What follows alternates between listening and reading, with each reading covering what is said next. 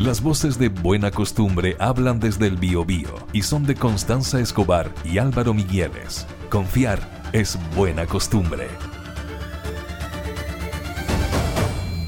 No hacemos esperar más a nuestro invitado, que debe estar ansioso por contar las noticias a su gremio aquí en la región del Biobío. Jorge Barriga, presidente del Colegio de Profesores del Biobío, muy buenos días. Muy bienvenido, Jorge.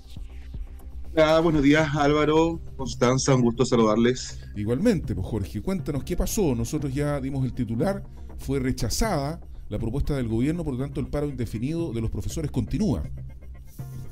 Eh, la verdad es que todavía no ha sido rechazada. Ya. Lo que ocurrió la semana pasada, una consulta nacional, donde efectivamente se rechazó cerca del 54% a nivel país. Eh, nuestra región en particular estuvo el porcentaje más alto del rechazo a la, a la carta del ministro, eh, cerca del 66-67%. Pero había en otras realidades muy distintas, donde en la región metropolitana, lamentablemente sabemos que todos los focos están ahí, eh, que ganó el apruebo a la carta. Entonces ha sido bastante dispara a nivel nacional. Claro, lo que pasa es que la, la, tercera titula Colegio de Profesores mantiene paro nacional. Resultado de la consulta se entregará este viernes. Solo se ha alcanzado a escrutar el 78% de los votos, pero hay al menos 700 votos de diferencia entre las alternativas de continuar y de poner el paro. Por eso es que afirmábamos que el paro continúa. Claro. Tú dices que no, que no están así. O sea, lo que pasa es que no, no lo sabemos. A ver, sí que a ver, la tercera igual es tendenciosa y dice eh, vamos a continuar el paro, pero en realidad esa continuación es al menos hasta hoy día. O sea, por un día más. Técnicamente tienen razón, pero no, no, es, no, es, no, está completa la información. Lo que pasa es que ayer, eh, efectivamente, algo cierto que dice la tercera es que eh, ayer, después de la consulta nacional, eh, hubo un punto de prensa en la tarde-noche, bueno, sí, en la noche, en realidad, ocho y media, cerca de la noche, y efectivamente anunciaron que se anunció en nuestra directiva nacional que el margen era muy estrecho y que había estaba explotado el 78% de las comunas del país. Entonces no se podía tomar una decisión, no había una tendencia clara y está anunciado para hoy día a las 11 de la mañana eh, un nuevo punto de prensa donde se va a conocer ya los resultados finales. O sea que tú dices que la, digamos, esto puede ser una tendencia, pero no es definitiva y el resultado se ampliará a las 11 de la mañana. Y si los profesores y profesoras votaron por continuar el paro, ¿esto qué significa entonces? Significa que le vamos a exigir a nuestra, eh, nuestro directorio nacional que se vuelva a sentar a, tra a trabajar con el Ministerio de Educación eh, para tener nuevos avances eh, concretos en, en, la respuesta que ha entregado el Ministerio. ¿Pero en paro o sin paro? No, en paro. Mira, ah. yo, qué buena tu pregunta, porque eh, mucha gente que a lo mejor desconoce cómo ha sido este tiempo cree que nosotros llegamos al paro indefinido de un día para otro. La verdad es que el territorio nuestro eh, se entregó al inicio del gobierno del presidente Boric. Por lo tanto, llevamos un año y medio eh, eh, trabajando en este territorio donde, no sé, de los 18 meses, 15 meses se trabajó con el ministro Ávila y no se avanzó absolutamente nada, lamentablemente. Y en el último tiempo, han, bueno, y esta es la cuarta carta que hemos recibido, la de esta semana, eh, Ávila entregó dos, que nos avanzó, como les decía, y las últimas dos que se entregaron eh, ya con el ministro Cataldo, donde hay avances. O sea, uno no puede reconocer que no hay avances, hay harto. Sabemos que una negociación no todo se puede lograr, pero sin lugar a dudas hay avance importante para nuestro, nuestra organización. Jorge, respecto a eso mismo, yo te quería preguntar, ¿cierto? En un contexto de negociación sabemos que no vamos a lograr el 100%, hay cosas que hay que ceder y otras que efectivamente uno puede eh, ganar un poquito más o, o avanzar. Eh, y considerando que esta efectivamente es una negociación, ¿cuáles son las medidas que para ustedes son prioritarias e intransables? Mira, para nosotros eh, el punto central de toda movilización del Colegio de Profe hace muchos años es la reparación a la deuda histórica. Uh -huh.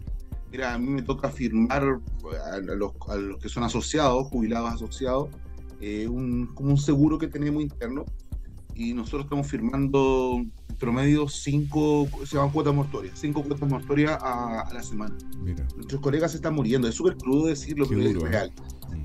Es súper duro, Álvaro, pero es real. Eh, se están muriendo nuestros colegas. Eh, y con una pensión de miseria provocada en dictadura, donde el Estado le debe la plata, si no, no, lo podemos decir de otra forma, donde todo el mundo lo ha reconocido, donde Perdón, los gobiernos... Jorge, ¿por qué no explicas? Porque hay gente que no sabe lo que es el origen de la deuda histórica, así brevemente, ¿por qué se origina todo esto? Sí, la deuda histórica se origina entre el año 81 y 86 en plena dictadura, donde fue eh, la educación pública, estatal, ¿cierto? Que había hasta, ese entonces, fue traspasada a los municipios. En eso iba una asignación, un bono, digamos, una asignación parte del sueldo que eh, fue comprometido cuando se hubo el traspaso, y esa asignación nunca se canceló. Entonces, esa, ese, ese, esa asignación fue provocando un hoyo previsional en nuestros colegas.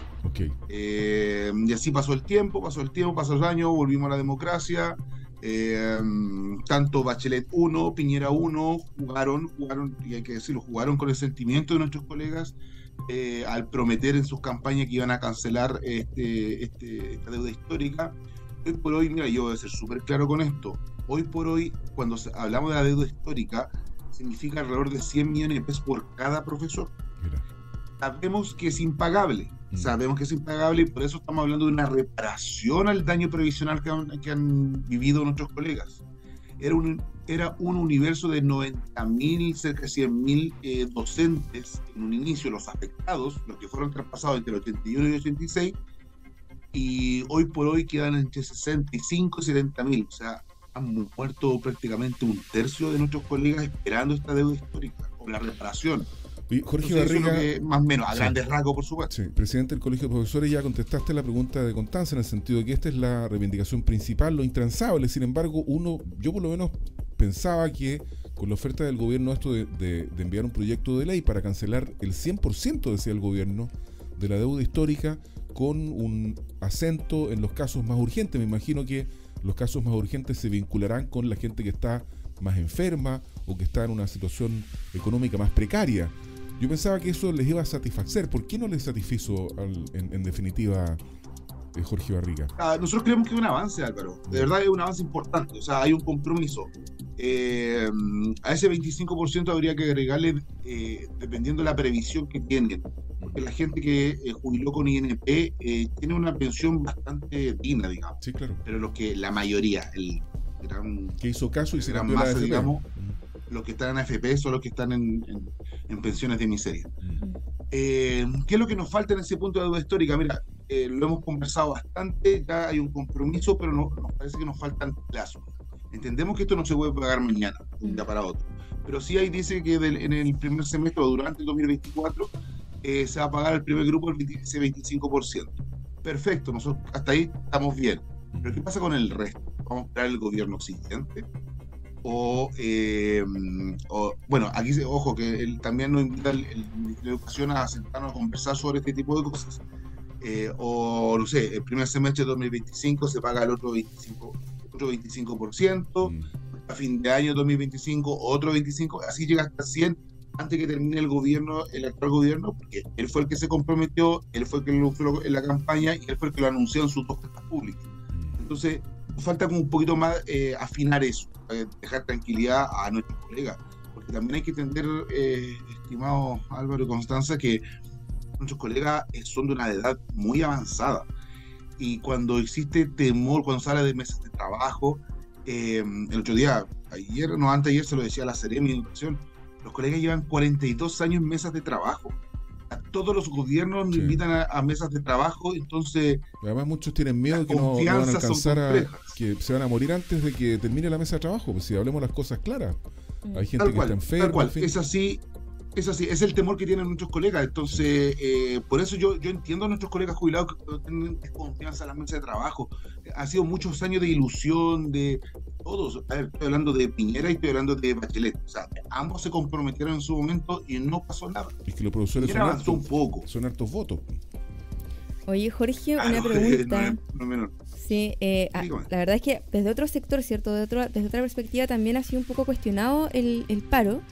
Nosotros ya, entendemos cuáles son las razones, yo creo que hay mucho, mucho que avanzar todavía en materia de educación pública y también obviamente con, lo que tú manifiestas de, las deudas que hay con, el gremio de los profesores.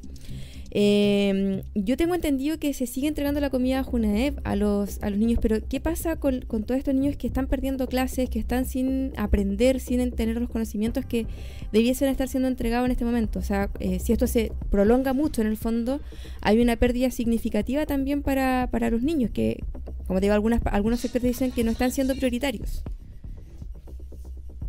Eh, sí, o sea, yo comparto, yo entiendo perfectamente. Eh, yo soy padre, entiendo perfectamente la situación de que, complica eh, la apoderada, la apoderada, que nuestros estudiantes no estén con, con clase y para nosotros también, ah, de verdad, nosotros no nos gusta estar en paro. Y eso lo he dicho en todos los medios, en todos los idiomas, porque de verdad no nos gusta, no queremos estar en paro.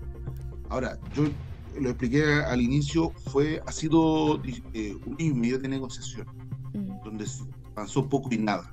Eh, ahora tenemos, insisto, hay algunos, algunos avances, estamos reales. Ahora, ¿de quién depende que volvamos a clase? Eh, va a depender del gobierno. Bueno, primeramente la, la, consulta nacional se hizo ya de ayer. Y si en el caso que eh, se decida que continuar el paro indefinido, el gobierno va a tener que tomar, digamos, decisiones importantes. Ahora, mira, yo lo he dicho en varios lados y me he reunido con algunos apoderados, digamos, directores apoderados. Eh, nosotros no solamente estamos luchando por reivindicaciones laborales, o, tampoco, por ejemplo, estamos luchando por sueldos. Ojo, no estamos peleando por plata, por más que la deuda histórica puede ser plata, pero no es sueldo. Mm, tengo 38 años, no, no, veo nada del tema de la deuda histórica. Pero nuestra demanda, nuestro petitorio, tiene al menos tres o cuatro puntos que son centrales para el fortalecimiento de la educación pública y te lo digo brevemente, entiendo que esto es eh, rapidito, pero eh, cuando hablamos del fortalecimiento, perdón, eh, del cambio del financiamiento a la educación pública, es porque los municipios están haciendo agua. Veamos la realidad de Lota, la realidad de Coronel, la realidad de Cabrero, y así podría nombrarte todas las comunas de la región. Y el servicio local anda en la misma línea, no tienen plata para nada, aseguran los sueldos, pero nada más. En el sur, no, no sé si ustedes están al tanto, me imagino que sí, eh, se le pagaba por eh, porcentaje de sueldo, 50%, 42%. Mm. Eh, tenemos eh, goteras en los colegios, se nos inundan, plagas de ratones, un sinfín de insumos. Entonces hay que cambiar el financiamiento. Segunda cosa, la violencia escolar. Oh, perdón. ¿sí? lo que pasa es que se nos va a ir el tiempo.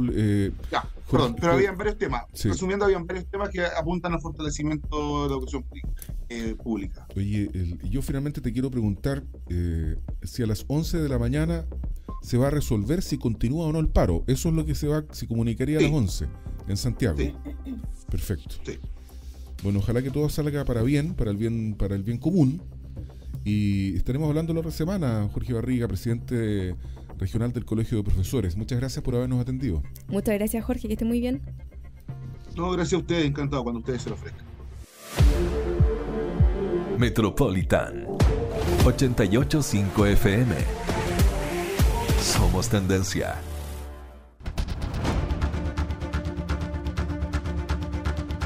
Cada mañana desde las 7 te proponemos la buena costumbre de entrevistar a mujeres y hombres que viven en nuestras ciudades por Metropolitan 885 FM. Estamos con Daniela Jerez, psicóloga clínica y directora del SINAC, todo esto a propósito de el asesinato que ocurrió ayer de una mujer y también podemos vincularlo con este crimen horroroso que ocurrió en la comuna de Las Condes, donde, donde bueno, eso está todavía en investigación, pero hubo tres niños que habrían sido asesinados por su madre y, después se habría quitado la vida a la madre. Eh, ¿Cómo está Daniela? Muy buenos días. Hola Daniela, buenos días.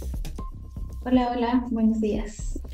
Oye, Daniela, queremos, bueno, saber tu opinión en el fondo como psicóloga, ¿cierto? Y tú también que has trabajado temas eh, de violencia intrafamiliar, eh, saber en el fondo qué, cosas se pueden hacer ante estas situaciones, porque hemos visto eh, que lo que va del año hay 28 femicidios, de los cuales em, hay 6 que son acá en Concepción, o en el Gran Concepción, ¿cierto?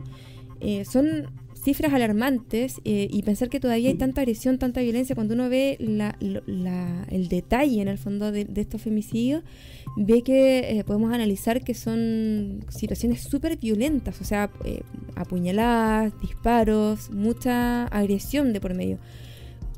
¿Qué podemos hacer ante estas situaciones? Eh, hola Constanza. Mira, honestamente yo creo que lo primero que hay que empezar a conversar de que este nivel de violencia no es espontáneo. ¿No es que, es perdón? Decir, no es espontáneo, no es algo que aparece de un día para otro. Este nivel de violencia ha sido un, un cultivo que se ha hecho probablemente por muchos años. Las dinámicas de violencia sabemos que van en espiral, es decir, parte desde una transgresión de límites, vocabulario agresivo, y los límites empiezan a correr de a poco y llegamos a conductas tan violentas como lo que estás comentando. Entonces, lo más importante es empezar a ver las señales tempranas para evitar este tipo de dinámicas familiares, de pareja e intrafamiliares. Estas son las conocidas red flags, ¿cierto? Las banderas rojas. Eh, Exactamente. Que, que, que sí conocen. Como tú dices, ¿cuáles son las principales eh, banderas rojas que podemos encontrar para poder alerta, alertar una situación de agresión o de violencia intrafamiliar? Mira, en general, por ejemplo, te voy a dar un, ejemplo. Yo estoy hace poco tiempo trabajando con pacientes adolescentes que ya estamos viendo que están teniendo dinámicas de relaciones de pololeo o de amistad que están dando este tipo de señales.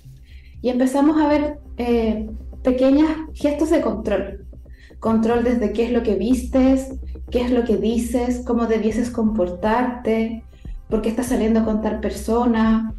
Este tipo de cosas que de primera parecieran como que son parte de, de un celo amoroso mm. y los adolescentes tienden un poco a confundirlo, a empezar a rápidamente a aislar a la persona y dejarla sin eh, espacios de decisión propia. Empezamos a quitar autonomía, a generar mucha inseguridad de cómo la persona se relaciona con otros o cómo se ve, y por lo tanto empezamos a generar mucha inseguridad y nos volvemos dependientes a esta pareja que nos da como instrucciones de cómo ir viviendo. Entonces esas son las primeras señales ya en relaciones muy, muy tempranas y sobre todo adolescentes. Oye, y es terrible porque en realidad cuando muchas veces yo creo que todos conocemos alguna situación cercana o tenemos algún testimonio, ¿cierto?, de alguna mujer que ha vivido esta situación y efectivamente es difícil darse cuenta de que uno esté en una situación o en, una, en un contexto que es poco sano. Entonces es importante poder difundir cuáles son esta, estos pequeños atisbos y alertas que se van levantando dentro de una relación. ¿Sabes tú que de los 28 casos de femicidios, 24 de las mujeres tenían menos de 50 años? O sea, son mujeres jóvenes, ¿cierto? Claro. Y de las 28, 6 son extranjeras, o sea, la mayoría son, son mujeres chilenas. Eh, yo creo que, que, en realidad, como te decía, para mí empecé a leer y era espeluznante de repente eh, ver que había, no sé, degollamiento, eh. Y para mí uno de los casos como que más me marcó o que más, eh, más, más me, me, llamó la atención es el caso de, mm, de la estudiante de doctorado que estaba acá en, estudiando cierto bioquímica en la Universidad de Concepción. Eh, yo estuve revisando algunos de los datos y también, y, y, es algo que trasciende al nivel socioeconómico, sociocultural, o sea, se da en todas las clases sociales, en todos los espacios. Por lo tanto, igual es relevante que, eh, las personas o que nosotros como amigos de repente cercanos a esta persona también estemos alerta. ¿Cuáles son como algunas recomendaciones que tú nos puedes dar cuando nosotros identifiquemos que alguien está en una situación compleja? Primero lo que empezamos a ver es que las personas dejan de salir cosas que antes, por ejemplo, les hacían mucho sentido. Dejan de ir a cumpleaños, dejan de organizar panoramas, empiezan a dar explicaciones que a veces nos hacen poca lógica, o si se presentan, se presentan con esta persona. Como que dicen, no, sabes que si no voy con Juanito, en realidad prefiero no ir. Como que pareciera en una primera instancia una decisión personal, pero uno empieza a notar fácilmente que esta persona como que empieza a bajar su nivel de autonomía. Y parte de lo que sí sabemos de la conducta de las relaciones violentas, eh, tanto de pareja como intrafamiliares, es que el aislamiento es un factor clave. En la medida en que permitimos que la persona se empiece a aislar, empiece a salirse de su red de apoyo, aumenta como esta ceguera de ver las señales. Entonces, es necesario mantener, tanto a nivel personal como cuando nos preocupa una tercera persona, empezar a notar si esta persona se está aislando porque ese es uno de los factores eh, de riesgo más altos. ¿Por qué? Porque ya la persona va a explotar y va a dar señales de lo que le está pasando, como cuando tú dices la, la violencia ha subido mucho. Es como decir, ya ha habido mucho golpe, mucho control, personas que, por ejemplo, les revisan el teléfono, les revisan redes sociales, le quitan o, o le eliminan contactos para dejar que esta persona se comunique con otras. Eso yo lamentablemente es algo que he visto. Mm. Pololos que toman teléfono y eliminan, bloquean, censuran amigos de Instagram, por ejemplo. Entonces son pequeñas cosas que tú dices, oye, yo tenía a tal persona y no está, o esta persona cada vez sube menos contenido del que en realidad subía, la invité a tal parte y no fue, la explicación que me dio no es tan lógica. Esas son como pequeñas cosas que podemos empezar a notar en nuestro cercano. Daniela, y mm, bueno, yo, yo creo, ¿cierto? También desde un poco desde la ignorancia, que las instancias de repente como para aportar o ayudar a estas mujeres no son muchas, desde las políticas públicas o desde las instancias públicas, no sé si hay algo que se esté haciendo, si hay talleres, si hay cursos, si hay instancias en donde en el fondo se pueda también poner en contacto o, o generar redes para apoyar a las mujeres que están en esta situación.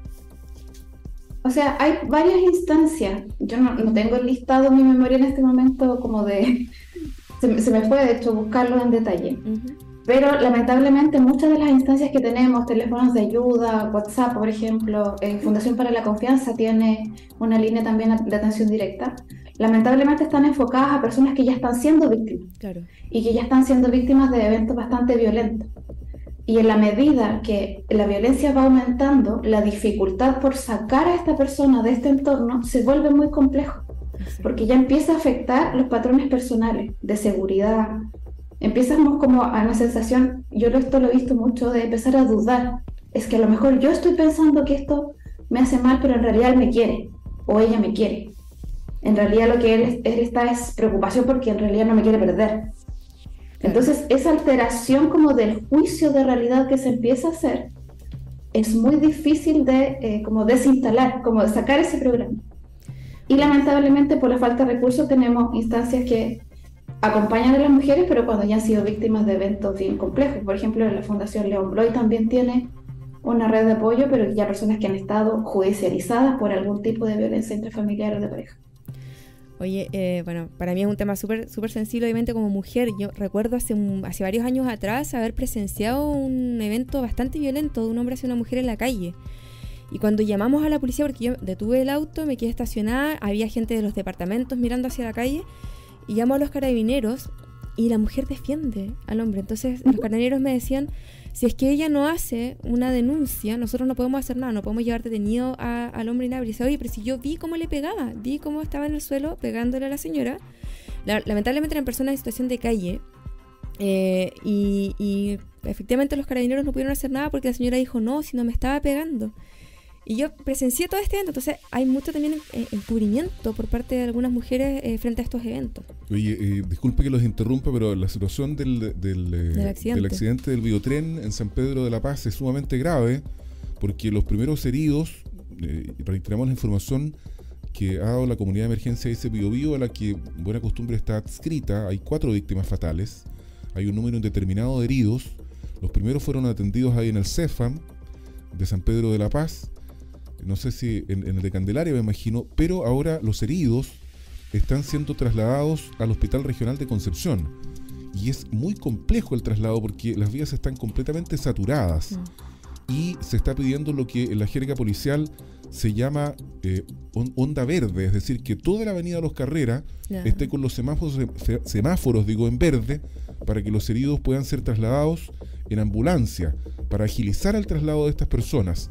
Incluso está ocurriendo esto con la escolta de carabineros, que lo está haciendo respecto de las ambulancias para permitir que las personas que están siendo trasladadas lleguen lo antes posible al Hospital Regional de Concepción, lo que evidentemente pone de manifiesto la gravedad de las lesiones. Esto, eh, repetimos, ocurrió en el cruce Boca Sur, en San Pedro de la Paz, el convoy iba hacia Concepción, hacia la estación Juan Pablo II, donde se hace el transbordo. El taxibús era un em, San Pedro del Mar, que fue colisionado por este convoy del biotren con las trágicas consecuencias.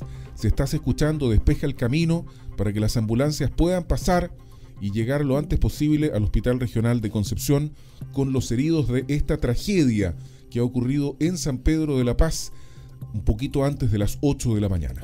Oye, Daniela, bueno, yo te queremos dar las gracias por habernos acompañado porque en realidad son temas súper relevantes que quizás más adelante también podemos seguir abordando. Eh, muchas gracias por entregarnos toda esta información de cómo prevenir, cómo apoyar también a las mujeres que se encuentran en esta situación y, y también indicarnos que es súper importante que faltan medidas preventivas. O sea, todos actuamos cuando ya hay violencia, cuando ya hay agresión, pero falta eh, quizás educación para eh, que no ocurra estas situaciones de agresión entre eh, intrafamiliar o entre las parejas.